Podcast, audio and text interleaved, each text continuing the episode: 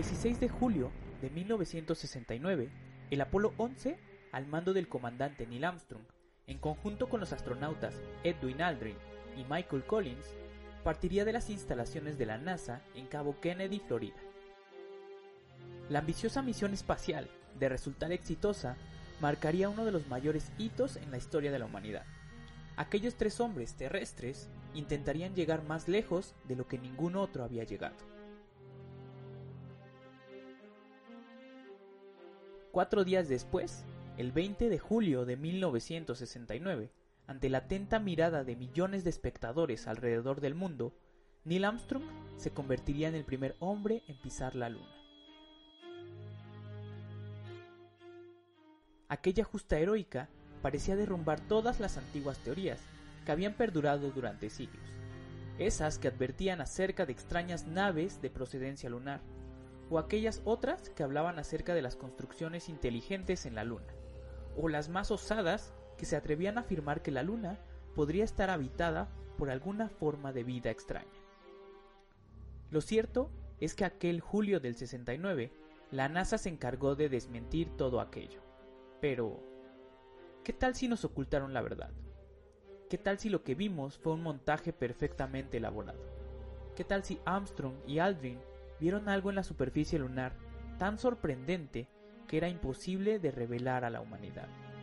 ¿Qué tal si la historia que nos contaron no fue la verdad? Hoy en la noche paranormal abordaremos algunos de los enigmas más controversiales respecto a este cuerpo celeste, que permanece silencioso, vigilándonos celosamente desde el principio de la humanidad. Estos son los misterios de la luna.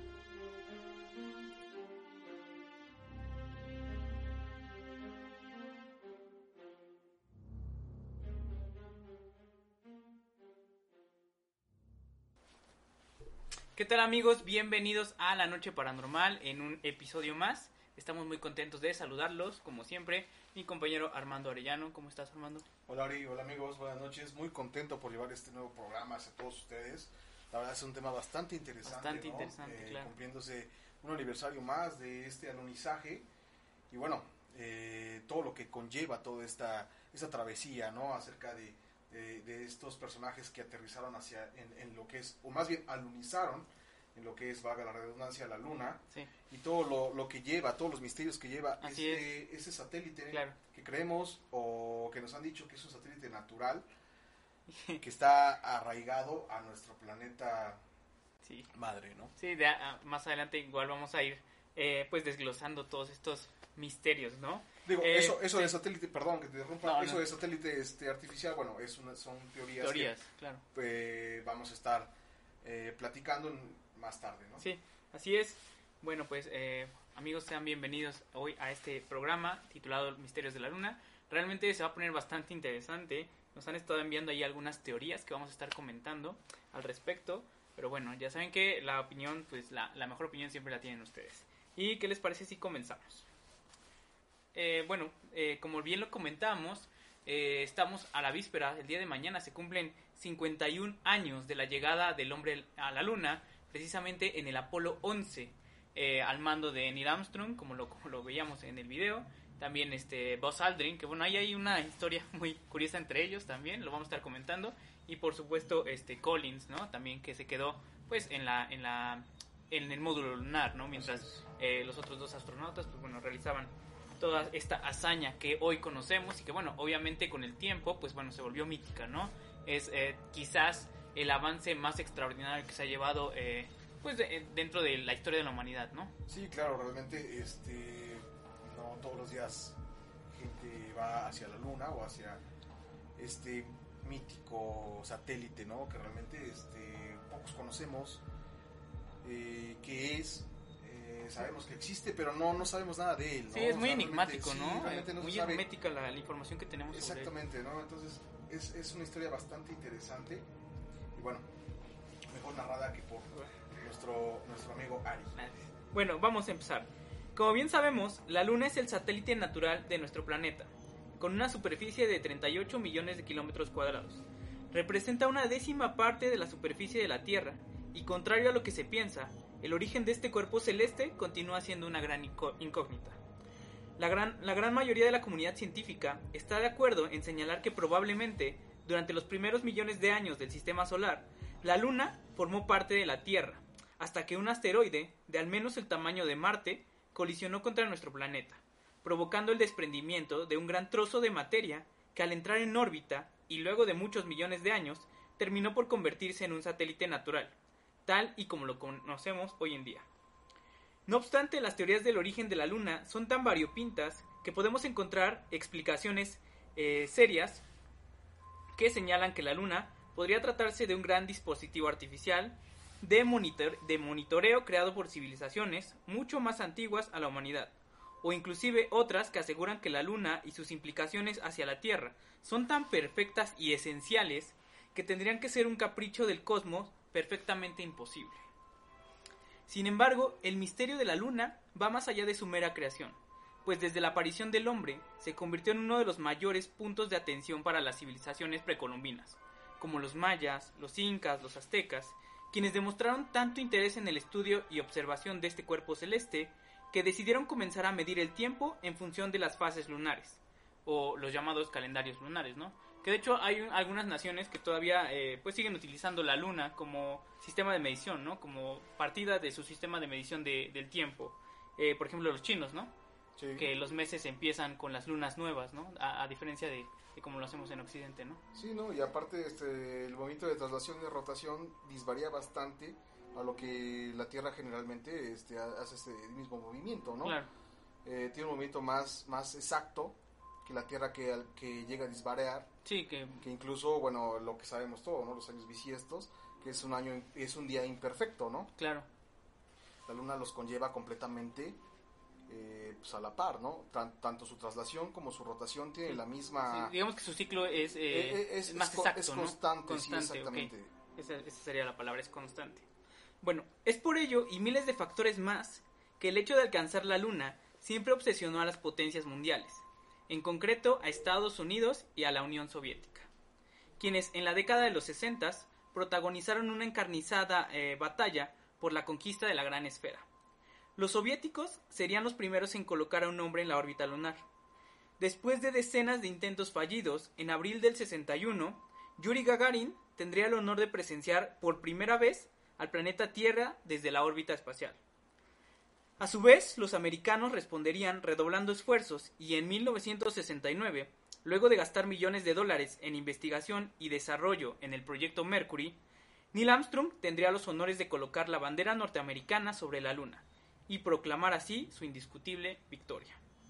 Y bueno, obviamente pues e, era una hazaña importante, ¿no? El, llegar a la Luna, el pisar, el, el realizar esa hazaña tan extraordinaria era pues decir el mundo es mío, ¿no? Sí, eh, recordemos que en ese lapso de tiempo, a partir de los 50 hasta los 60, incluso más allá, eh, la Unión Soviética y Estados Unidos este, existía una guerra, la Guerra Fría, ¿no? Sí, Entonces era aquí entre Estados Unidos y lo que es la Unión o antigua Unión Soviética, en el cual este pues era un dimes y diretes, ¿no? Yo tengo tanta tecnología, yo tengo tanta pues vamos a ver quién gana, ¿no?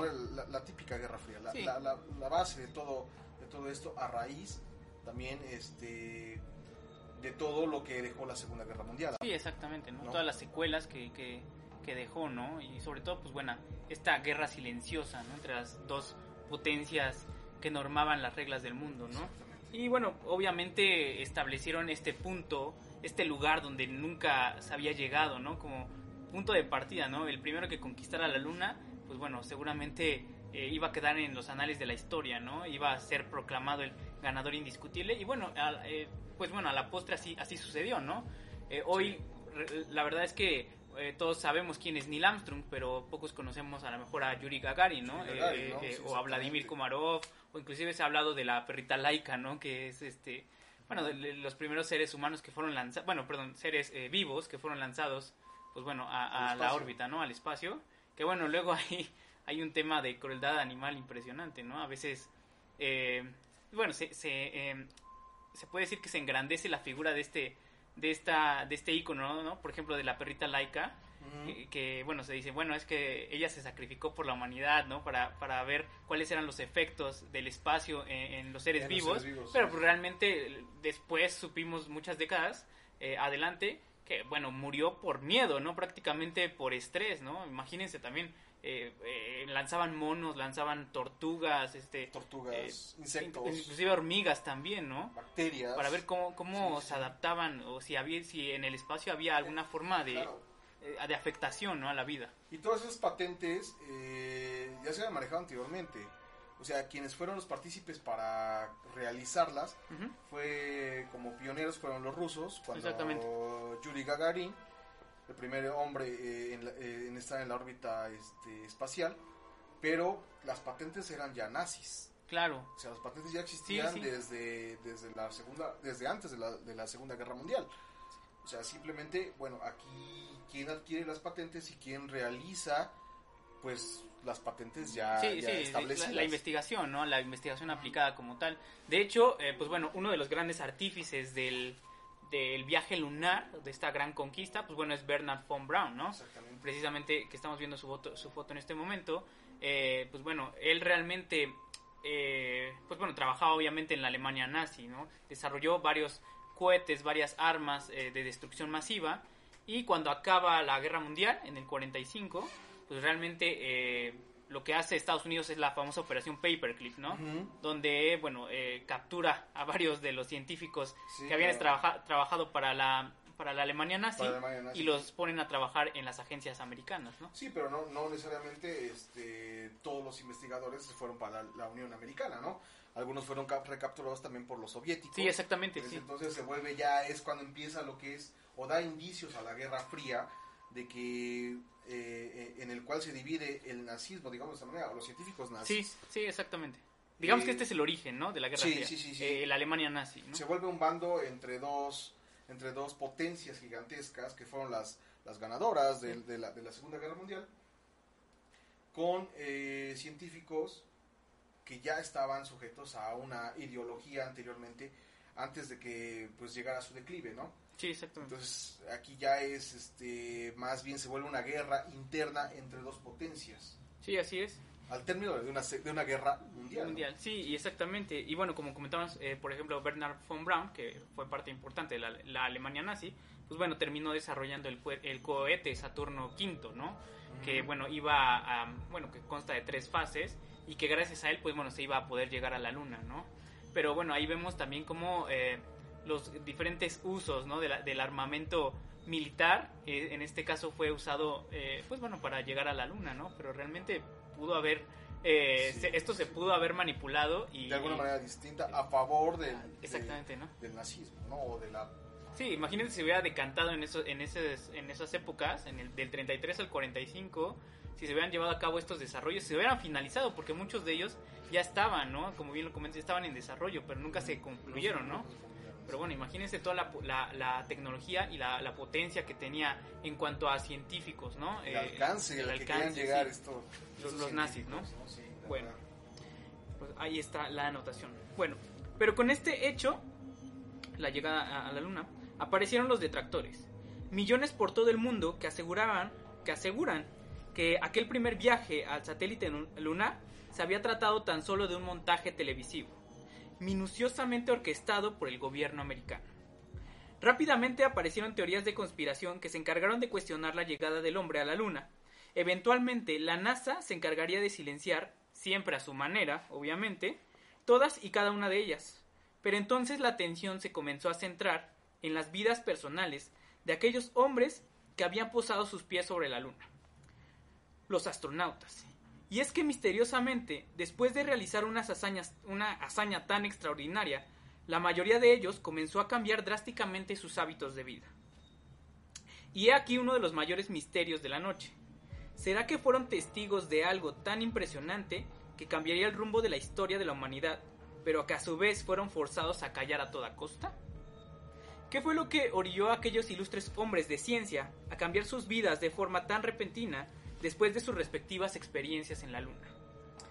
Tan solo basta con escuchar historias como la del propio Neil Armstrong, quien tras su experiencia en la Luna estaba tan convencido en que la historia de la humanidad que nos habían contado los libros no solo estaba incompleta, sino que además estaba equivocada, que decidió financiar junto con el cineasta Stanley Hall y la iglesia mormona, eh, obviamente eh, decidió financiar una expedición completa durante varios meses a la cueva de los Tallos en Ecuador, en busca de una misteriosa galería de láminas de oro que supuestamente habían sido elaboradas por una civilización ancestral y que contenían una versión alternativa de la historia del hombre y sus orígenes. Sí, realmente eh, algo debió haber pasado, ¿no? Para que Neil Armstrong...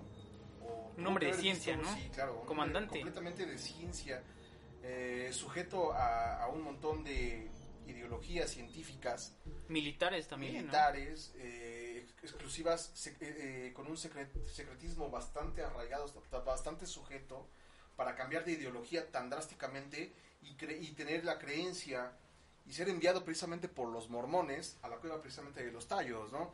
Y ser expedicionario y estar de, de- de pie propio indagando en lo que es la cueva de los tallos. Sí, en los misterios, ¿no? Como, como de, de realizar una, ah, una hazaña tan científica, ¿no? Tan fría.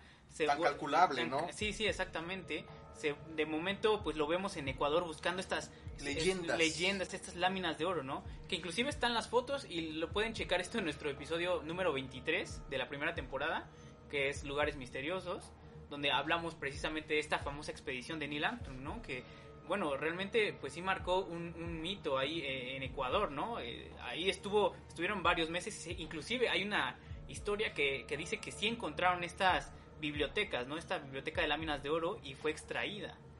Sí, incluso, bueno, eh, de- eh, para hacer un paréntesis un poco extenso, o significativo más bien, Sí, eh, aquí, aquí está la línea divisoria entre lo que es ciencia y religión, sí, exactamente. con una sola persona.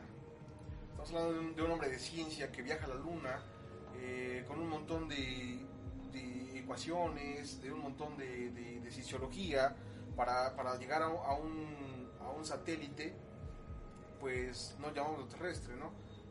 Y de ahí eh, su ideología cambia a lo religioso, ¿no? Porque aquí ya- drásticamente, ¿no? drásticamente, ¿no? Entonces aquí es la línea divisoria entre la ciencia y religión, en donde fue mandado por los mismos mormones a una cueva donde ellos creían, los mormones creían, por similitudes en los lagos, que era eh, donde el ángel, este, Joseph Smith. Joseph Smith, eh, con similitudes del, lago, de este lago, ¿no? Porque te- el nombre eh, tiene una de- este, desviación de este personaje, de este ángel, y se cree, por la cercanía de la cueva de los tallos, se cree que ahí es su morada.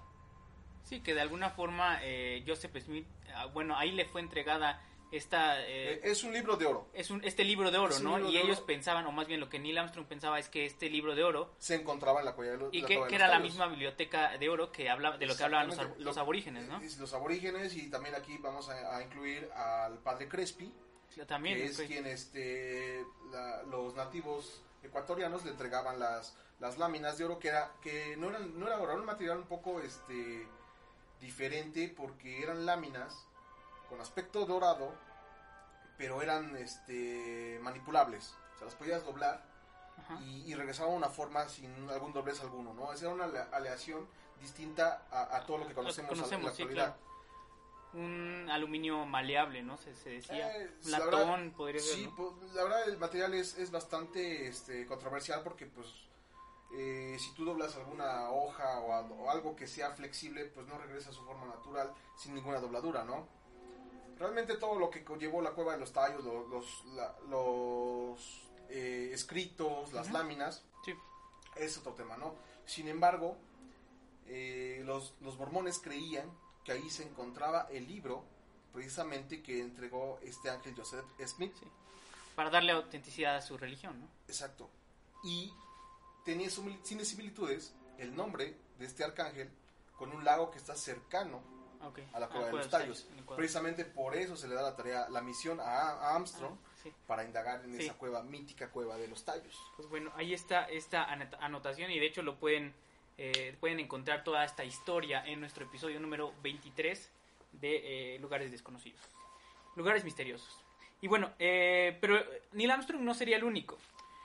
También está la historia de su compañero eh, Buzz Aldrin, quien tras presenciar una extraña luz que interactuaba con el Apolo 11 durante su viaje a la Luna, quedó tan fascinado y sorprendido que a su llegada a la Tierra supuestamente fue silenciado por la NASA y con los años se tornó una persona violenta, alcohólica y depresiva, lo cual terminó por afectar gravemente su vida privada.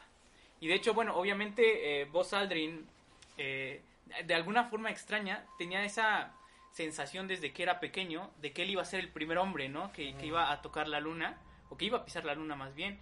Y pues bueno, toda su vida fue acorde de esto, ¿no? Eh, al final, pues bueno, logra entrar al programa Mercury para eh, pues, convertirse o entrenarse, ¿no? Para, para precisamente entrar a estas misiones Apolo. Lo logra, pero eh, la gran eh, se dice que, que, lo que causó un gran impacto en Buzz Aldrin es que él no tocó la luna, sino bueno, no fue el primero en tocar la luna, ¿no? Sino que fue este Neil Armstrong, ¿no? Entonces, bueno, eso también pudo haber generado un conflicto eh, pues mayor, ¿no? En su personalidad.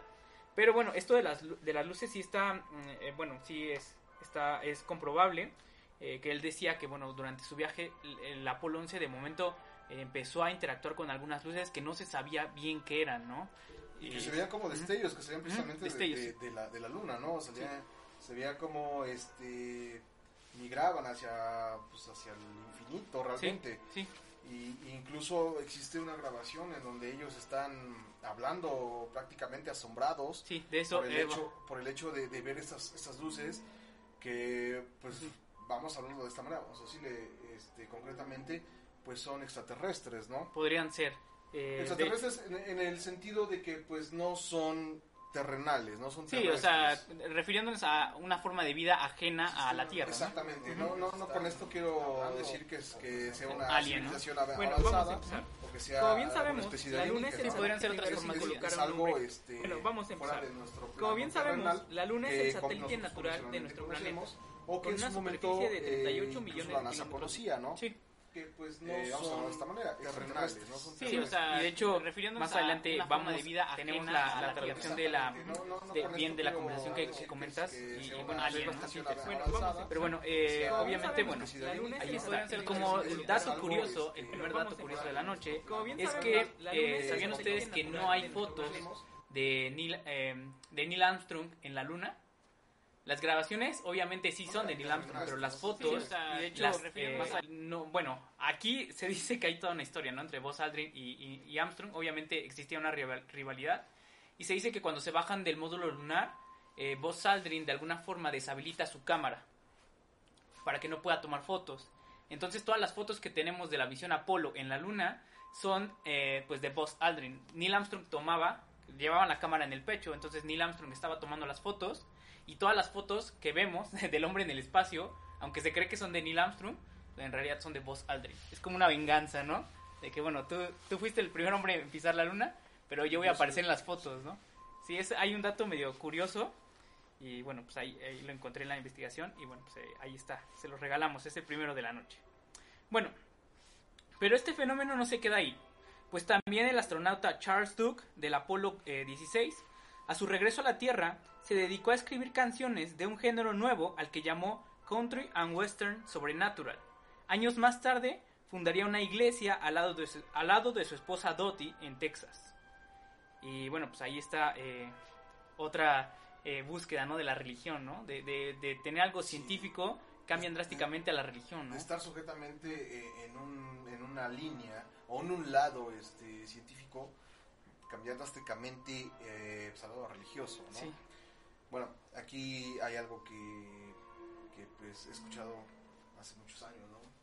El hombre al no tener explicación de lo que hay más allá, crea un Dios. Puede ser la... Entonces, bueno, quizás vieron algo que, quizás ellos no sabían cómo interpretarlo, de alguna manera todo lo enfocan hacia una creación.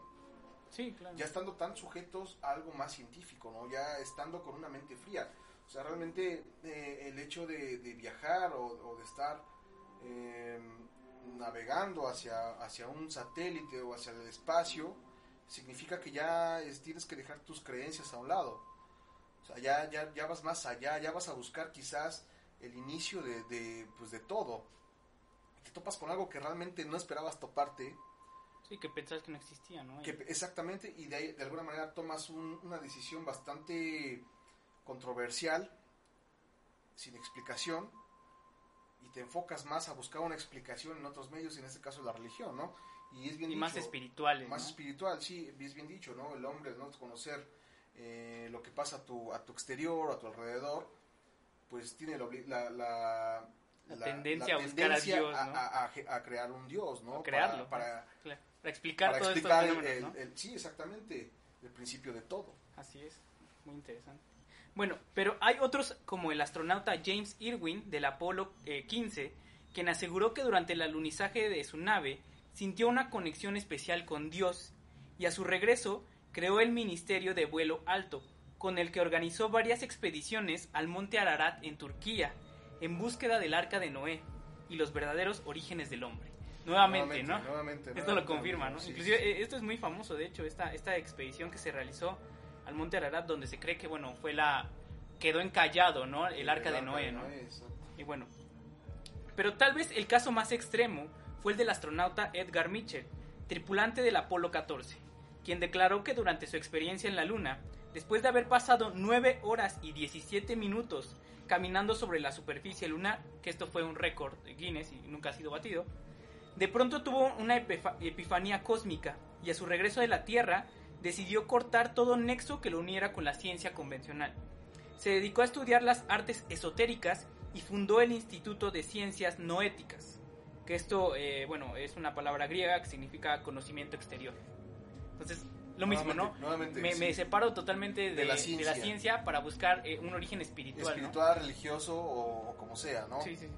Bueno, años más tarde eh, se convertiría, estamos hablando de Edgar Mitchell, se convertiría en el principal detractor de la NASA, pues declaró abiertamente que el gobierno norteamericano tenía pruebas irrefutables de la existencia de vida extraterrestre desde al menos 1947, el incidente de Roswell, ¿no? Que también el gobierno había entablado contacto con cuatro especies de humanoides distintas provenientes de nuestro sistema solar. También declaró en 2009 que tenía la certeza de que no estábamos solos en el universo y que algo grande estaba ocurriendo allá afuera. Eh, se refería al espacio, ¿no? No contento con ello, el 5 de mayo de 2015 apareció en el evento ufológico Be Witness, organizado por el investigador mexicano Jaime Maussan. En, el, en, este evento, él respaldó la, la veracidad de los eventos ocurridos en Roswell durante 1947. De hecho, él no estuvo presente, pero sí eh, hubo un enlace en vivo donde, pues bueno, él eh, contaba, ¿no? Acerca de que él tenía eh, información privilegiada, o más bien él sabía de, primera mano que el incidente de Roswell, pues bueno, sí había eh, ocurrido, ¿no? Y que se habían capturado naves extraterrestres y que inclusive pues nos habían eh, capturado alienígenas vivos. Que incluso en pleno 2020 también salió a la luz, este, nuevamente vuelven a tocar el tema Roswell, en el cual se, se, toma conciencia que quizás los cuerpos que se retomaron o, o, el accidente, pues sí hubo tripulantes eh, pues en, esta, en este artefacto que cae del cielo, ¿no? Sí. Pero todavía sigue siendo muy sujeto Sí. En 2020 apenas este, leí el, encabezado, pero no te dan, no te dicen más. No te dicen más, todavía, todavía sigue siendo muy hermético. Sin embargo, ya sueltan un unas pequeñas pistas, ¿no? Que prácticamente todos ya... Las conocíamos, se van confirmando, ¿no? Digamos la teoría. Y de alguna manera nos hacemos a la idea, ¿no? Sí, claro. Pues bueno, eh, pero es curioso que Edgar Mitchell, ¿no? Eh, este hombre, este hombre del Apolo 14, que inclusive era uno de los miembros más sobresalientes de la NASA, ¿no? Era como que el estandarte de la NASA, eh, porque bueno, obviamente había pasado mayor tiempo eh, que todos, ¿no? Que, que, todos los hombres que habían estado en la Luna, que fueron 12, pues bueno, él era el que había pasado mayor tiempo ahí, el que, el que conoció la Luna, el que hizo más este, experimentos, ¿no?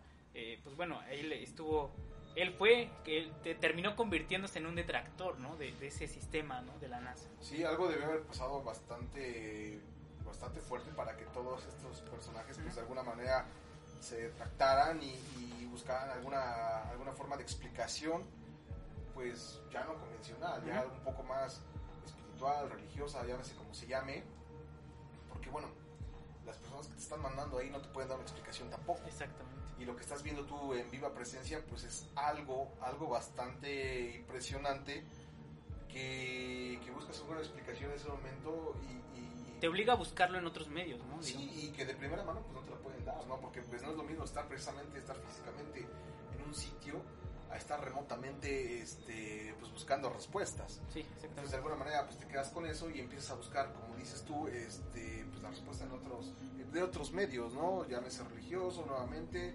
espiritual o etcétera, etcétera. Sí, exactamente. Bueno, pero este no es todo, pues también el astronauta Gordon Cooper, piloto de la misión Mercury Atlas 9, una vez finalizada su carrera en la NASA, declaró que creía firmemente en la existencia de naves extraterrestres, que circulaban por nuestra órbita y además que él mismo había sido testigo de varias de ellas. También afirmó que los pilotos de las misiones Apolo conocían muy bien esta información, pues todas las misiones habían sido vigiladas de cerca por naves de origen desconocido. Su convencimiento era tal que en 1985, ante la Organización de las Naciones Unidas, la ONU, solicitó formalmente que se investigara la existencia de estas supuestas naves extraterrestres que nos visitaban constantemente desde otros planetas y que tenían una tecnología muchísimo más avanzada que la de nosotros. Además dio una declaración que años más tarde cobraría mucha importancia entre los investigadores ufológicos, pues dijo textualmente que la misión Apolo 11 fue la primera en establecer contacto con naves y seres extraterrestres, pues aquella misión había entrado en el espacio de estos seres y que por este motivo la NASA había cancelado sus programas para enviar hombres a la Luna. Lo cual, eh, est- esto es un dato muy clave para lo que viene más adelante, para un video que les tenemos preparado. Pero bueno, eh, esta información es muy importante, ¿no? Él dice que la misión Apolo, eh, la de Neil Armstrong y Buzz Aldrin y Collins, fueron los primeros eh, que entraron en contacto con los con estos seres extraterrestres porque invadieron su espacio, ¿no? Se, se refería a la Luna. O sea, fue la primera misión, porque el hombre ya había llegado al espacio, ¿no? Pero esa fue la primera misión que precisamente tocó la Luna, ¿no? Sí, exactamente. Es muy importante. Bueno, es indudable que al menos la vida de estos hombres del espacio tomó un giro drástico y extraño, que nada tiene que ver con la ciencia convencional. Gracias a sus declaraciones y las posteriores y extrañas acciones que llevaron a cabo tras sus viajes en la Luna, el halo de misterio que envuelve a nuestro satélite natural, con el tiempo, adquirió mayor importancia para los investigadores. Es así que entrados los años 2000, una comunidad de radioaficionados japoneses decidieron revelar al mundo una presunta comunicación secreta que fue interceptada en julio de 1969 y que había permanecido décadas oculta de la opinión pública. En dicha comunicación se podía escuchar a Buzz Aldrin y Neil Armstrong, quienes mientras realizaban tareas de reconocimiento en el terreno lunar, muy cerca de un profundo cráter, de pronto se toparon con algo indescriptible, que los había puesto en alerta y sobresalto, pues al parecer estaban frente a algo que era inimaginable para ellos. Así pues, no perdieron tiempo y de inmediato se comunicaron con la estación de la NASA en la Tierra, y esta fue la presunta charla original que sostuvieron, un documento sonoro que va más allá de toda lógica y comprensión humana, y que de ser y que de resultar auténtico po- pondría en entredicho todo lo que conocemos con respecto al espacio y por supuesto a la luna. A ver qué les parece a ustedes. It?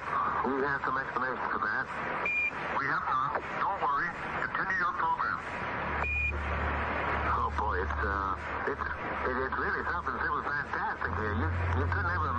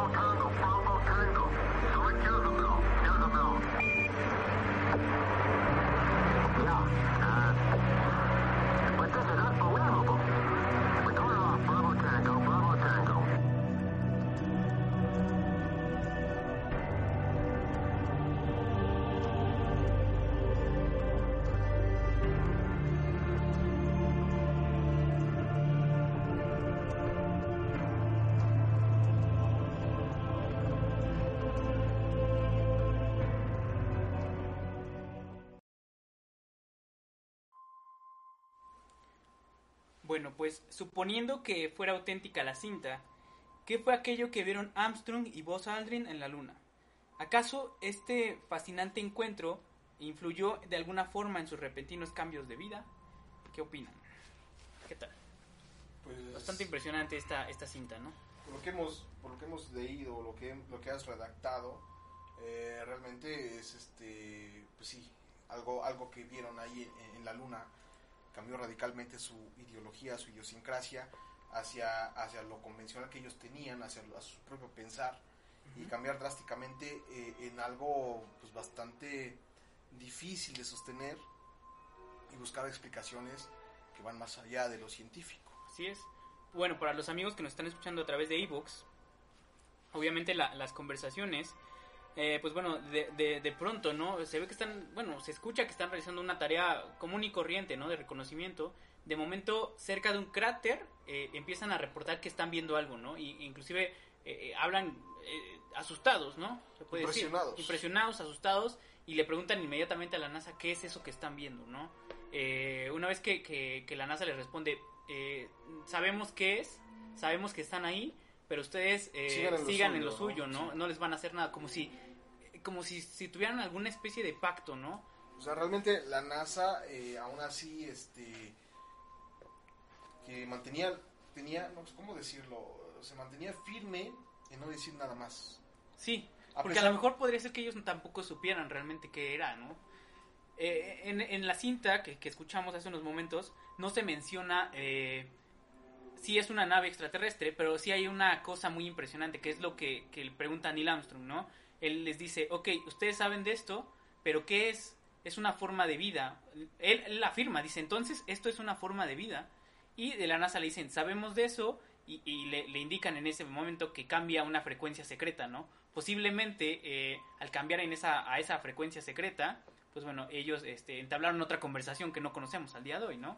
Que- donde explicaron qué era, ¿no? O, o quizás eh, estaban fafarroneando también. Ok. El hecho de tranquilizar a la tripulación, Sí, también podría ser, ¿no? eh, dar- dándole este, pues, tranquilidad a la tripulación, valga la redundancia nuevamente, ¿no? De si sabemos qué es, aunque no lo supieran qué es, Sí, exactamente. ustedes terminan a lo que van y de ahí vemos qué pasa. Ok, O sea, como si ahí- fueran unas cobayas humanas, ¿no? Sí, claro, eh, realmente es lo que puede ser que pudieron haber estado haciendo. Ok, entonces eh, podría ser también que inclusive la NASA no tuviera conocimiento de lo que era, ¿no? Puede ser, eh, y precisamente por eso es que manda esa tripulación para ver qué tan hostiles pueden ser con la tripulación. Podría ser, ¿no? O sea, inclusive y- y- como conejillos de indias. Exactamente, o sea, no, no podemos no podemos descartar tampoco esa posibilidad. Claro. Ahora, es importante mencionar que no toda la misión lunar fue televisada, ¿no? Eh, va- vamos, vamos eh, se televisó el lanzamiento, como pasó en el SpaceX eh, recientemente, ¿no? Se televisa el lanzamiento y después van apareciendo ciertos, eh, pues, videos, ¿no? De cómo va la tripulación, qué están haciendo. Obviamente, el momento de la llegada a la luna sí se tuvo que televisar. Porque precisamente, pues bueno, era lo Sí, que estaba buscando, lo que ¿no? la gente estaba Eh, esperando sí, también, exactamente, ¿no? Había millones de personas al- alrededor del mundo. Del mundo. Ahora, eh, hay que mencionar sobre estas grabaciones que acabamos de escuchar, que fueron autenticadas por el escritor eh, y guionista y supuesto ex empleado de la NASA, Otto Binder. Él dijo que, bueno, realmente sí se trataban de, Armstrong y de, y de Aldrin. Pero aquí también hay que hacer hincapié en algo. Eh, se ha hablado mucho, ¿no? Hemos escuchado muchísimas teorías acerca de que, eh, bueno, todo esto fue grabado. Se decía que en Arizona, ¿no? El, aluniza- el alunizaje del hombre en la luna, pues bueno, había sido un montaje, ¿no? Eso- al menos eso es lo que piensa el 11% de los americanos, ¿no? Hay muchísima gente que piensa que no, nunca llegamos a la luna. Pero bueno, al menos en esa época ah, eso es lo que pensaban, ¿no? Que se había hecho un montaje en, en, eh, en el desierto, ¿no? Pero algo muy interesante es que eh, la señal que estábamos recibiendo eh, en el planeta Tierra, o más bien que estábamos viendo a través de los televisores, eh, pues bueno, no era en vivo. Se dice que había un bucle de seguridad de 8 minutos, entre 6 y 8 minutos. Es decir, eh, la señal auténtica se mandaba de la, de la Luna, llegaba eh, después de unos minutos a, a la estación espacial, Sí. perdón, a la, a la estación de la NASA en Se Florida. Eh, exactamente, ¿no? Se iba filtrando. Llegaba y después ellos se encargaban de procesar la imagen, eh, la mandaban a un monitor, ese monitor tomaba la imagen y la enviaba a los repetidores distribuidos en todo el mundo, entre ellos en España, ¿no? Por ejemplo. Este proceso tardaba alrededor de 8 minutos, es decir, eh, había un desfase, ¿no? Eh, eh, importante. Entonces se decía que este bucle era, era de seguridad. Si, si ellos veían, si la NASA veía que, que estaba sucediendo algo que no iba a tener explicación, o si hubiese algo, si hubiese salido de control algo, bueno, ellos tenían alrededor de entre 6 y 8 minutos para meter algún tipo de imagen o cortar. eh, Y, y, bueno, ustedes ya se imaginarán, ¿no? Y podría ser que se haya llevado a cabo ese, ese, eh, esa grabación, ¿no? Y a lo mejor tenerla como de respaldo si las cosas salían de control, ¿no? Claro, claro, que es, es posible en estas fechas hacerlo. Exactamente.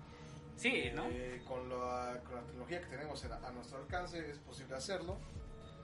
En su momento, pues quizás no tenían la misma tecnología, pero tenían algún respaldo y eran pensantes para realizar este tipo de acciones. Bueno, y obviamente la tecnología de la NASA, pues bueno, era mucho más avanzada que Sí. la que tenía, tenía cualquier persona en ese momento en, en cualquier parte de la Tierra, ¿no? La, la tecnología militar siempre se dice, se dice que van 15 o 20 años más adelante que nosotros, ¿no? Inclusive eh, las tablets que, que estamos usando, por ejemplo, se dice que en los años eh, 80, que inclusive ya había dispositivos parecidos, ¿no? Eh, que usaba el ejército, ¿no? Obviamente sin las pantallas de retina ni este tipo de cosas, ¿no? Sí, Pero que sí eran útiles, sí. ¿no? Eh, Y podría ser, o sea, realmente no es tan descabellado pensar que tenía, obviamente la NASA tenía un plan de respaldo si las cosas no salían como ellos pensaban, ¿no? Y, y es creíble, ¿no? Porque, bueno, todos, todos tenemos un, un plan B. Exactamente. O sea, no te puedes ir a, a hacer una misión bastante grandiosa eh, y ¿no? ir transmitiendo en vivo sin tener algo de respaldo, ¿no? Creo que, bueno, eh, nosotros que grabamos también nos, eh, nos ha tocado tener un plan de respaldo. Sí, exactamente, ¿no? Sin embargo, bueno, la- estamos hablando de la NASA. La NASA Sí, la- tiene...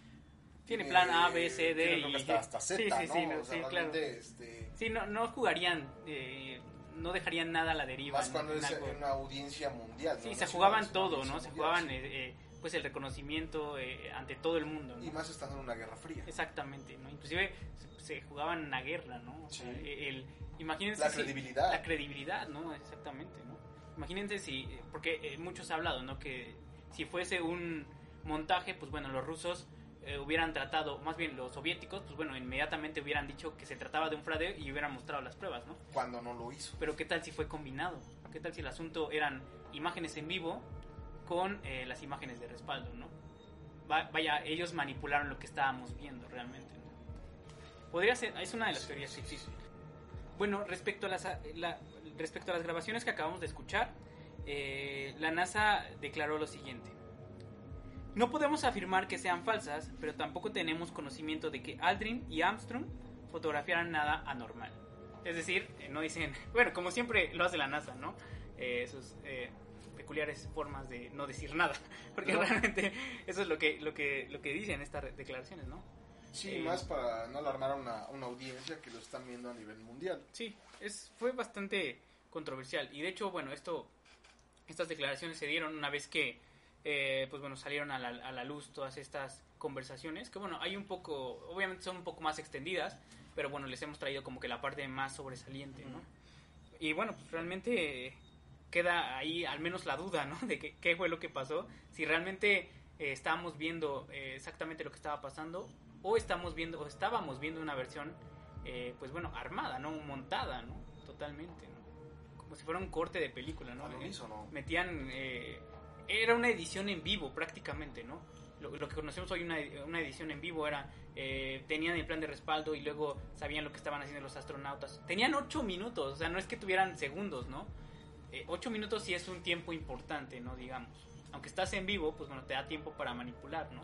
Más estando bastante personal capacitado para realizar este tipo Sí, de ese ese tipo de tareas, ¿no? Sí, obviamente. Bueno, eso, eso pues, bueno, es controversial y bueno, sería importante pues, saber cuál es su opinión al respecto de estas grabaciones, supuestas grabaciones de, eh, de Armstrong y de Buzz Aldrin en la Luna.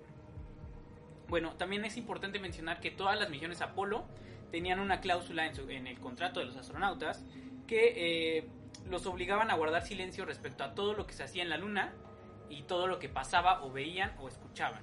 Ellos no podían decir nada, o más bien la cláusula dice que no pueden decir nada, a menos que existiera una orden militar muy estricta, que nunca ha llegado, obviamente, ¿no? Entonces, aquí estamos hablando de que la NASA o ya sabía que existía en estos pues, en este en este sitio que es la Luna, ¿no? Sí. O sea, realmente ya sabían a qué iban a llegar, a dónde iban a llegar, quién los iba a recibir y quizás lo que no sabían es cómo iban a reaccionar. Sí, exactamente. Sí, sí, sí, obviamente. Porque, bueno, podemos eh, especular que ellos no sabían nada o no les habían dicho nada aquí en la Tierra de lo que iban a ver allá, ¿no? Entonces, o sea, realmente se me hace un poco eh, impensable el hecho de que vas a mandar a alguien que no sabes en qué terreno va a pisar, qué circunstancias se va a encontrar, eh, qué terreno va a pisar, hay oxígeno o no. Obviamente iban con toda la preparación disponible, necesaria. Sí, pero las condiciones, digamos, no puedes saberlas exactamente hasta que no hasta que estás ahí, ¿no? Sí, pero de alguna manera ya sabían a qué se iban a enfrentar. Sí, lo que no iban preparados, ¿no? Lo que no sabían es cómo iba a reaccionar la contraparte. Exactamente. Si es que se encontraban algo, ¿cómo iban a reaccionar? Sí, si, eran, si es que existía algo en la luna, se iba a portar de forma hostil o, amigable, ¿no? ¿Cómo, ¿Cómo, es que mandas a alguien con un traje bastante sofisticado, con oxígeno integrado, integrado perdón, con eh, botas este, gravitacionales, porque sabemos que la, la, luna no carece de atmósfera? Eh, o sea, realmente sabía, sabía la NASA eh, qué instrumentos iban a necesitar, necesario para que los para que esta gente llegara y pisara la, la, la luna, ¿no? O sea, ya iban con todo preparado. Lo que no sabían o lo que no sabe es cómo iban a reaccionar. Y quizás vuelve vuelva a lo mismo, ¿no? Lo que tú dijiste hace rato. Eh, ¿Qué tal si los mandaron como conejillos de indias? Quizás si se portaban hostiles, pues igual ya no volvemos a hacer una misión así. Pero si hay algo, alguna compatibilidad, pues igual se vuelve una, una, una, extensión y qué mejor que sea parte de nuestro país. Que la luna sea americana, ¿no? Claro, que, al final eso fue lo que se pensaba, sí, que la luna ya es parte nuestra, que ya podemos colonizarla en algún momento que pues la Tierra pues carezca de lo que necesitamos y la luna sea un lugar propio para subsistir como especie. Que ese fue el simbolismo de poner la bandera norteamericana, ¿no? No era una bandera de la ONU digamos de que representara a toda la humanidad, ¿no? Era eh, de, los americanos. Sí, es un pequeño paso para el hombre, un gran paso para la humanidad, pero pongo mi bandera de mi país. Sí, ¿no?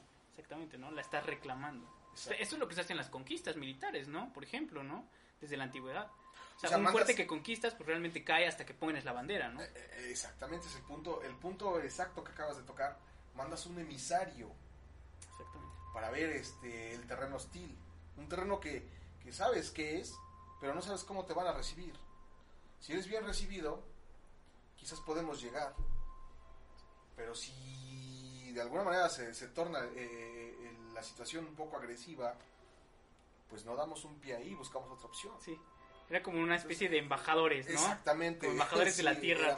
pero eh, se les había ocultado su, su, verdadera misión, ¿no? Claro, aquí es el detalle. bueno, no, se, se, puede tornar como embajadores y al mismo tiempo como conejillos de indias. También eso podría explicar, por ejemplo, por qué eh, todos decidieron como cortar sus nexos con la NASA, ¿no?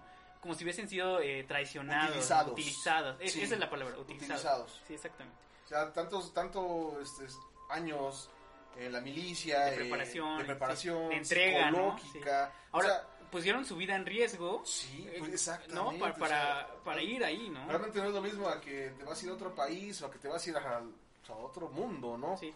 Porque realmente son dos mundos distintos. Eh, es una preparación bastante, bastante alargada, tanto psicológica, mental, física, física, sí. Y, que te enteres que realmente este, enviado con otros fines, exactamente otros propósitos. Pues sí, sí, sí, sí, eh, tiene, llega ahí, ahí cabe todo lo que estamos, lo que partimos hace un momento, de lo que cuando se divide lo que es religión con lo que es este, la ciencia, ¿no? Cuando hacen un lado lo que es la NASA, todo lo por lo que creían, ¿no? Lo, por lo que lucharon, ¿no? Porque realmente dedicaron su vida enteramente a todo lo que es este el trabajo. Ok, así es. Bueno, eh, como dato curioso, este tipo de fenómenos espaciales eh, siguen ocurriendo todavía hasta tiempos recientes, ¿no? Eh, curiosos, digamos, que pasan pues, no solo en la órbita lunar, ¿no? Sino también, digamos que en la órbita terrestre, ¿no? En 2005, por ejemplo, el astronauta chino Yang Liwei reportó que mientras se encontraba en una misión alrededor de la órbita de la Tierra, de pronto algo o alguien comenzó a golpear su nave como si se tratase de alguien con un martillo. A su regreso reportó el hecho a la Agencia Espacial China, pero nunca se le pudo encontrar una explicación en concreto. En 2008, estos sucesos fueron reportados nuevamente. Ahora, imagínense, ¿no? Están al- eh, en medio de la nada, eh, no pueden correr, no, no pueden solicitar, no hay nadie que los auxilie, ¿no? Aunque lo necesitaran, en medio de, la, de, de ese silencio, ¿no? De, de- inclusive de la oscuridad, ¿no? ¿Sabes? Donde sabes que no puede haber otro ser viviente, ¿no? No puede provenir otro, otro, ningún otro ruido, ¿no? Y de momento alguien te toca la nave, ¿qué harías, no? O sea, esto fue lo que vivió, pues bueno, Yang Liwei y que son fenómenos que al día de hoy no tienen explicación. Ahora, eh, realmente quizás no hablemos nada más de la NASA, porque estamos hablando de, China y otras este, industrias que, que han mandado personal, ya sea también la Unión Soviética con lo, con lo de Yuri Gagarin, eh, personas a la, a la órbita terrestre, pues de alguna manera también ya saben de lo, a, que, a qué se, se- se- pues, a qué se atienen, ¿no? Sin embargo, no son claros con, con el personal a quien mandan. Sí, no, no, ah, puede ser que ellos tengan conocimiento de que hay cosas ahí que no van a tener explicación, pero que eh, de alguna forma para no alertar a los, a los astronautas, obviamente, a los cosmonautas, pues no, no, no se les comenta, ¿no? ¿Qué, qué es lo más básico que puedes decirle eh, a un astronauta o, o- lo más simple que te puedes imaginar si es que escuchas este golpeteo? Basura espacial quizás, ¿no? Sí, pero si es constante. Pero, pero bueno, de alguna manera este, es imaginario, ¿no? Porque eh, también tienen un control para ese tipo de basuras. Tienen Sí, un control claro. donde aterrizar Sí, sí, y tienen incluso un cementerio. Sí, y saben dónde están. pues, la órbita no se puede mover así como que. Sí. Es, estos, estos objetos en la órbita no se pueden mover así como simples, ¿no? O sea, ya están ahí circulando, ¿no? Sí, y o van sea, a permanecer. es ahí. basura espacial, pero no precisamente quiere decir que esté toda mal puesta. Sí, ¿no? sí, sí, sí. O sea, realmente tiene, Tienen en regiones, ¿no? Zonas. Sí, claro. Así es. Y, y- y para que sea constante, como dices, golpeteo, golpeteo, golpeteo, Sí, es muy realmente curioso. es algo, algo extraño, ¿no? Imagínense vivir esa situación, sería bastante incómodo. Toca hablar de otro interesante misterio lunar. Se trata de, obviamente, como lo mencionamos, la cara oculta de la Luna. Mucho se ha especulado respecto a esta región poco explorada del satélite, la cual ha dado lugar a especulaciones, como lo están mencionadas estructuras alienígenas, que supuestamente se encontrarían ocultas en esta región en específico. Lo cierto es que desde los años 60 las misiones espaciales prefirieron omitir, por alguna razón desconocida, el estudio de esta región. Sin embargo, en 2006, y tras varios años de monitor- monitoreo y estudio, la Administración Espacial Nacional China localizó un enorme cráter de al menos 2.500 kilómetros cuadrados de diámetro, justo sobre la cara oculta de la Luna. Según información filtrada sobre estos estudios, se creía que en el interior de este cráter había, eh, habían encontrado algo que había llamado fuertemente su atención, pero que se negaron a compartir abiertamente con la comunidad científica. Tal fue el interés de los chinos en este presunto descubrimiento que a finales de 2018 enviaron una sonda espacial de última generación con la intención de estudiar a fondo esta región conocida como la cuenca de Aitken. Finalmente, el 3 de enero del 2019, China se convertiría en el primer país en alcanzar la cara oculta de la Luna. Una vez en este punto, la nave Chang 4 se dispuso a lanzar al robot Yutu 2, quien, quien se adentró en el interior del enorme cráter y para sorpresa de los científicos chinos, eh, llevó a cabo dos descubrimientos extraordinarios. El primero de ellos era que en el interior de este enorme cráter se pudo identificar una masa metálica de al menos 50.000 kilogramos de peso. Se cree que podría tratarse del núcleo del asteroide metálico que pudo haber originado el enorme cráter. No obstante, el descubrimiento que más sobresaltó a los científicos chinos fue el hallazgo de una extraña sustancia gelatinosa y viscosa de inusual color, proveniente eh, y origen desconocido. En primera instancia se creyó que podría ser vidrio fundido proveniente de las altas temperaturas del impacto que generó el cráter, que se generó obviamente el asteroide al caer al cráter. No obstante, con el tiempo se han descartado esta y otras teorías al respecto, eh, al respecto de esta sustancia. Esto generó que la misión se detuviera por un tiempo para examinar a detalle aquel sorprendente hallazgo, y a día de hoy el gobierno chino se ha negado a declarar los resultados sobre el estudio de esta sustancia viscosa, lo cual ha generado especulaciones que apuntan a que en realidad esto podría tratarse del descubrimiento de una forma de vida eh, que hasta, menos hasta ahora, no, no conocíamos, ¿no? Pero ustedes, ¿qué, qué opinan al respecto? Y, y estamos viendo las fotos en este momento. Esta fue la, la la sustancia viscosa que encontraron. Es un poco, eh, digamos, azulina, ¿no? Pero, eh, pues bueno, es inexplicable, ¿no? Que en esta región se llegue... Primero alcanzar esta región, luego este cráter, luego la masa metálica. Que bueno, nos dicen que puede ser el núcleo del, del asteroide, pero realmente no lo saben, ¿no? Eh, bueno, eh, al ser la teoría que, que- que más eh, consistencia tiene es de que un asteroide provoca el calor y hace que esta materia se vuelva vidriosa, incluso esta, esta forma plasmática. Necesitas tener muchísimos grados de temperatura para generar este tipo de calor. como los generas cuando llega un impacto de un Asteroide, de un ¿no? asteroide, ¿no? O sea que podría ser, ¿no? No, no puede ser porque eh, cuando un asteroide entra a la Tierra, que tiene atmósfera, Se desintegra. eh, eh, genera un calor bastante amplio, Ok. que llega a ser tan sí, amplio sí, sí, que incluso desintegra el mismo cuerpo. Si el cuerpo es bastante grande y si no lo llega a, desintegrar por completo, llega a haber un impacto. Claro. Es- es- la, la atmósfera es el escudo, Sí. la Luna no cuenta con atmósfera. Ok. Digamos que el impacto es seco, es como si juntaras dos canicas. Ok. No existe esa radiación o ese calor para, Para- generar ese tipo de, de vitrificación. Mm, ok, podría ser. Porque realmente es un choque de dos masas. Sí, es un impacto seco, ¿no? Sí, es un impacto seco. Es como no habría si- como fricción para es- crear ese calor. Es como si Mm. fueras dos canicas. No existe eh, eso, eso que es la atmósfera que genere ese calor tan intenso.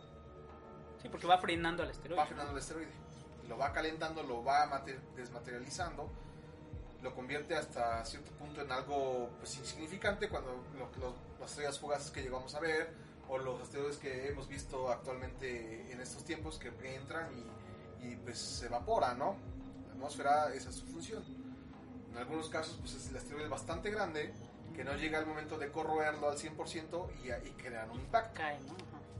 Y hacen un cráter bastante significativo, ¿no? Aquí la luna pues está chocando dos metales. Ahora, otra cosa, la luna eh, no tiene un núcleo, o se cree que no tiene un núcleo eh, como la Tierra. Ah, ok. Se dice que es de níquel, ¿no? Se dice que es, es un metal bastante pesadísimo, ¿no? Realmente es un metal bastante grueso que lo hace dudar de que sea incluso, eh, pues, no sé, una una materialización de la propia Tierra, ¿no? Porque es una de las teorías que se da. de Sí, la si son tan diferentes, Luna. ¿cómo Sí. puede ser parte de la luna incluso, de la Tierra? Incluso la circunferencia, ¿no? La Luna es perfectamente circular, cuando la, la Tierra, pues, es este, de una forma oval. Claro. Entonces, es interesante ese eh, punto. eh, ese, ese punto en el de la vitrificación, pues no me quiero meter en temas más, más Controversiales. porque, bueno, no es mi fuerte, ¿no? Pero sí necesitaría una atmósfera para crear ese tipo de, de vitrificación, de, de, O sea, para ti no es, plasma. no es eh, vidrio lo que, lo que se encuentra ahí, No, podría ser. yo- yo Y aparte la sustancia, generar- ¿no? Que, que dice, o sea, sí, sí, lo, lo que sí se llegó a revelar es que era una sustancia gelatinosa. No se dijo, no se dijo a base de qué, ¿no? Plasma, Podría sí. ser plasma, Eh, una viene, plasma, viene- viene a lo mismo, viene a lo mismo de una eh, de estar extremo a un calor bastante fuerte, ¿no? fuerte. Fuerte, sí, sí, sí. esa Sí, raíz de Ok. pero pues bueno yo creo que, que el choque de asteroides pues no, no es la, la principal base para que se creara este tipo de masas o este tipo de, de artefactos porque bueno todos sabemos la, la luna carece de atmósfera y al carecer de atmósfera no tienes un escudo y por eso constantemente hay choques de, de asteroides que impactan constantemente con la luna, ¿no? Sí, se van apareciendo nuevos cráteres. ¿no? Incluso, exactamente, incluso por eso eh, la caracterización, ¿no? La luna este, tiene bastantes cráteres y no son profundos. Claro. O sea, no tiene un diámetro tan profundo o a pesar de que no, no carece de ese escudo, de que carece de ese escudo, no permite, aún así no permite que, el- que un asteroide cause tal impacto Como para desviarlo, ¿no? o para desintegrarlo. O para desintegrarlo, claro. O sea, realmente parece que están chocando con, con algo bastante fuerte que genera un impacto, deja la marca, pero no lleva más allá. O sea, nada más deja la huella y ya. Ok. Puede ser. Siendo un, un este, satélite relativamente pequeño. Claro. Sí, es muy interesante, ¿no? Este extraño sistema de autodefensa, digamos, que, que Que tiene, tiene la luna. Inclusive, eh, investigando más al respecto de este cráter, de este gran cráter eh, de- en la región de Aiken, también eh, hay nuevos estudios, estos aparecieron en 2020, que aseguran que posiblemente, pre- precisamente ellos se encargan de, o más bien estos estudios, se encargaron de irse más al asunto de que si este núcleo, o más bien si este eh, cráter había sido causado por un asteroide, ¿no? Eh, ¿Cómo había sido el impacto entonces? Si es que se había quedado precisamente ahí atorado el núcleo de- del asteroide, ¿cómo había sido, no? Precisamente por lo que tú dices, ¿no? ¿Por qué no desintegró parte de la Luna, si es tan grande, o por qué no eh, la desvió, o desvió su órbita, ¿no? Eh, Y sí. eh, según los estudios dijeron que este que lo más probable es que el impacto se haya llevado de forma se haya, se haya llevado a cabo de forma lateral, lo cual eh, pues bueno obviamente vendría a desmantelar toda la explicación de los chinos que decían que bueno el núcleo está enterrado ahí abajo, ¿no? Porque no habría forma, o sea si fue de, de forma lateral pues no habría ningún núcleo porque el asteroide pues hubiese seguido su camino o estaría más bien en la superficie, ¿no? O sea, choca y sigue su camino, ¿no? Se arrastra. No choca y se impacta y se queda incrustado. Entonces, bueno, eso es lo que lo que dice este estudio, ¿no? Que puede ser. Eh, hay otra cosa también, ¿no? O sea, habiendo tantos cráteres, ¿por qué eh, y siendo tan superficiales? Relativamente, obviamente, ¿no? Sí. Porque eh, los cráteres son considerables, sin embargo no son profundos y no se encuentra eh, eh, la explosión o, o quizás por la cercanía no, no sabemos o no hemos visto la pues el impacto y también no se mueve el eje no cambia para nada la rotación, no cambia para nada eh, las, las mismas circunstancias que tenemos de la Luna, lo mismo, lo mismo que vemos, no cambia para nada. Yo siento que es una especie de rebote, Podría ser también, ¿no? Impacta y, y, y rebota o se aleja, ¿no? Pero entonces, ¿qué sería eso que está enterrado, que tiene un peso de 50.000 kilogramos, que se ha detectado que es eh, de origen, más bien eh, de naturaleza, pues metálica, pues el núcleo. pero se dice que el impacto, si es si fue lateral, es imposible que el núcleo se haya quedado ahí atorado. Entonces, ¿qué sería eso que es que está ahí enterrado, no? O sea, podría ser eh, pues algo extraño, ¿no? Digo, para no meternos otras teorías de que puede ser un cuerpo ajeno en la luna, pero que al menos es extraño, ¿no? Que, que es lo que han teorizado dos científicos rusos, que la Luna realmente no es un satélite natural, es un satélite artificial, porque la, la Tierra no, eh, no cumple con los requisitos para mantener un, un satélite, y menos con esa con esas dimensiones, ¿no? Porque Tan grande. prácticamente sería un, un planeta o un exoplaneta dentro de otro planeta o eh, rotando la órbita de un mismo planeta, serían dos planetas en una sola órbita. Sí, exactamente. No sería como su no sería como su satélite, Sí, ¿no? como si la luna y la, y la, la Tierra estuvieran juntos. Tan solo, por girando. ejemplo, este, la circunferencia de la Tierra es similar a las lunas, por ejemplo, de de, este, de otros planetas como este Júpiter. Júpiter o Neptuno, ¿no? Que tienen bastantes satélites con la misma circunferencia de lo que es el tamaño de la Tierra, ¿no? Y que una y que una luna o que un satélite que ande orbitando en la luna con, es- con esa eh, con esa eh, distancia o, sea, o ese diámetro pues es bastante pues inverosímil para ser un planeta pues tan pequeño. Así es. Bueno, Esas son, son teorías, son, son teorías teorías de increíbles. dos científicos rusos, ¿no? Que incluso eh, hablan de todo esto, de que la luna eh, realmente eh, era, una- era un objeto eh, pues, artificial creado por, pues no saben, no, no se sabe con, por quién. ¿Cuál, cuál sería el origen? Que no? incluso tiene, este, la- que era uno de los principios también de, de por qué se mandaron a, a- a Armstrong a, a pisarla, ¿no? Para traer, este... Rocas lunares. Se trajeron más de lunares. 400 kilogramos de ropa- rocas lunares.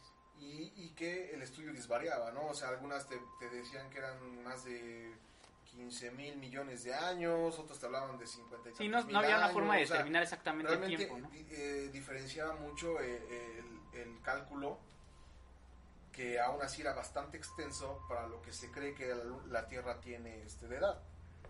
O sea, que la Luna supuestamente estaba ya creada desde hace muchísimos Sí, podría ser más antigua, ¿no? Que la, que la Tierra. que ¿no? la Tierra. lo cual desbarata la teoría de que la luna pues, fuera parte de la Tierra. Sí. Pues bueno, ahí está estos eh, pues datos muy interesantes respecto a la luna. Y bueno, para terminar, eh, concluimos con esta interesante eh, frase de Eugene Cernan, el último hombre que pisó la luna. Él dijo que cuando realizaba su última caminata hacia el módulo lunar, de pronto se detuvo en medio del más absoluto silencio. Contempló la Tierra desde la luna y entonces se preguntó, si yo estoy aquí, presente, como viajero de otro planeta, ¿por qué no pueden estar haciendo otros lo mismo que yo? Y bueno, pues realmente es muy interesante, ¿no? Igual abre la posibilidad que existan eh, otras, otras razas, ¿no? Digamos, para no meternos en, en esos eh, temas, ¿no? Pero al menos otros viajeros en el espacio, ¿no? Que ahí eh, se encuentren haciendo lo mismo que nosotros, ¿no? Explorando el cosmos, tratando de, de- de descubrir su origen, ¿no? Eh, de, de ir más allá, ¿no? De llevar su, su raza, eh, pues, a colonizar, ¿no? Ciertas regiones de- de- del espacio, ¿no? Que, bueno, al final, eh, al cabo es lo que se busca, ¿no? La, la misión SpaceX, por ejemplo, ¿no? Que, que se lanzó hace unos meses, pues realmente no solo busca poner eh, hombres, ¿no? En el espacio, sino eh, el futuro a largo plazo es crear una colonia en Marte.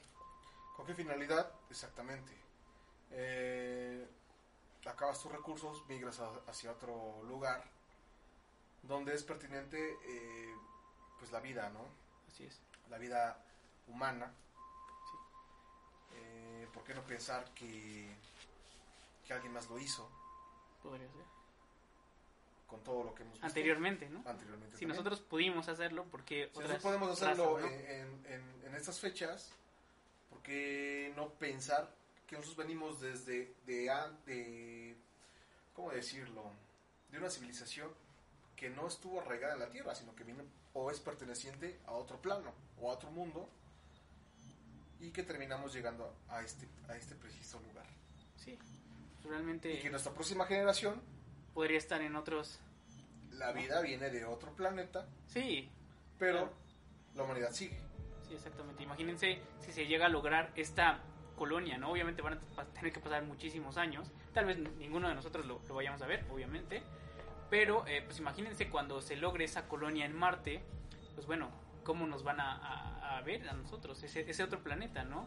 Puede ser que nosotros vayamos a desaparecer y que ese planeta, Marte, pues bueno, ahora sea el centro de la, de la humanidad, ¿no?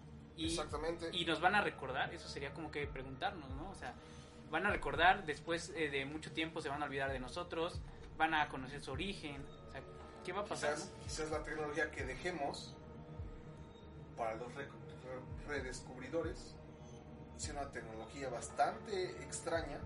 porque Avanzada, ellos ¿no? ya tienen una tecnología diferente. Sí, exactamente, sí, sí, sí. Y para, lo que, para, para nosotros lo que es más simple, lo que fue muy simple, para ellos sea una novedad, así como lo- los descubrimientos que se van dando día a día. Así es. Bueno, hay tantos misterios referentes a la luna, pero bueno, creo que se nos ha acabado el tiempo.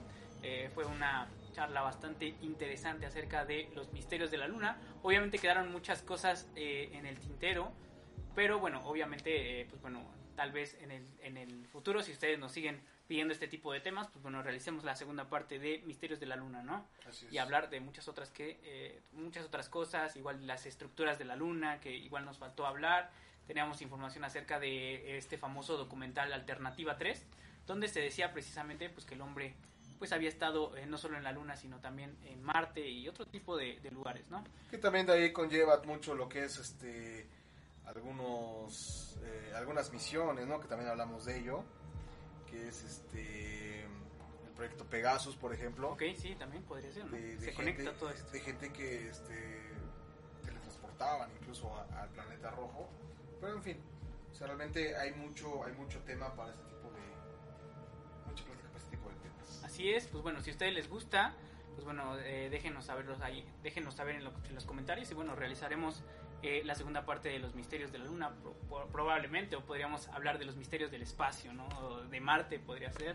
Hay mucho de qué hablar, aquí no se nos puede acabar los temas. Los astronautas que también Sí, han, han- han- han fallecido y que se han quedado orbitando como, Sí, satélites. que están ahí, ¿no? Inclusive la historia que contábamos hace rato, bueno, ya no, ya no pudimos andar en el, en el tema, pero bueno, los cosmonautas rusos, ¿no? Este Vladimir Komarov, que también su historia es muy poco conocida y es bastante aterradora, pero bueno, eh, básicamente él se inmoló para que Yuri Gagarin pudiera realizar, pues bueno, lo, lo que ya todos conocemos, ¿no? Que fue el primer vuelo orbital sobre la Tierra. Pero bueno, amigos, eh, pues bueno, les agradecemos eh, todo el apoyo que les han dado. Gracias a los amigos de Enigma TV. Es un placer, como siempre. Amigos de la Noche Paranormal, también les agradecemos mucho su apoyo. Déjenos ahí sus comentarios, compartan si les gustan. Pueden encontrarnos en la página de La Noche Paranormal, en Facebook, en Instagram también estamos. Eh, En obviamente eh, en Twitter, también eh, en Enigma TV, obviamente. Eh, bueno, también Enigma TV en el canal de YouTube. Todos van a estar pasando ahí todos nuestros nuestros videos. Y el próximo episodio es bastante interesante. Si a ustedes les, eh, les, apasiona, les apasiona el rock, entonces pues, bueno, seguramente les va a gustar. Eh, bueno, pues, este, estén pendientes porque ahí los vamos a estar anunciando en las redes sociales. ¿Algo más que quieras agregar? Nada, agradecer a, a toda la gente que nos sigue. Realmente este, ese trabajo pues queremos fortalecerlo y si tienen algún tema en específico que quieran que abordemos, pues con mucho gusto. Así es amigos y bueno pues eh, agradecerles a todos, agradecerles también, agradecerle también a Enigma TV por eh, pues tomarnos en cuenta para su programación. Tienen mucha otra programación interesante, entonces bueno estén atentos, van a encontrar desde asesinos en serie y cosas que eh, fantasmas, poltergeist, cosas que, que nosotros también contamos, ¿no? Y también, bueno, obviamente está nuestro eh, programa secundario, nuestro programa hermano, La Noche del Miedo, que pueden encontrarlo ahí los, eh, los miércoles a las 9 y los sábados 10.30. Bueno amigos, pues bueno, sin más, les agradecemos eh, su presencia en la Noche Paranormal. Y bueno, hasta. Gracias. That's one small step for man, one giant leap for mankind.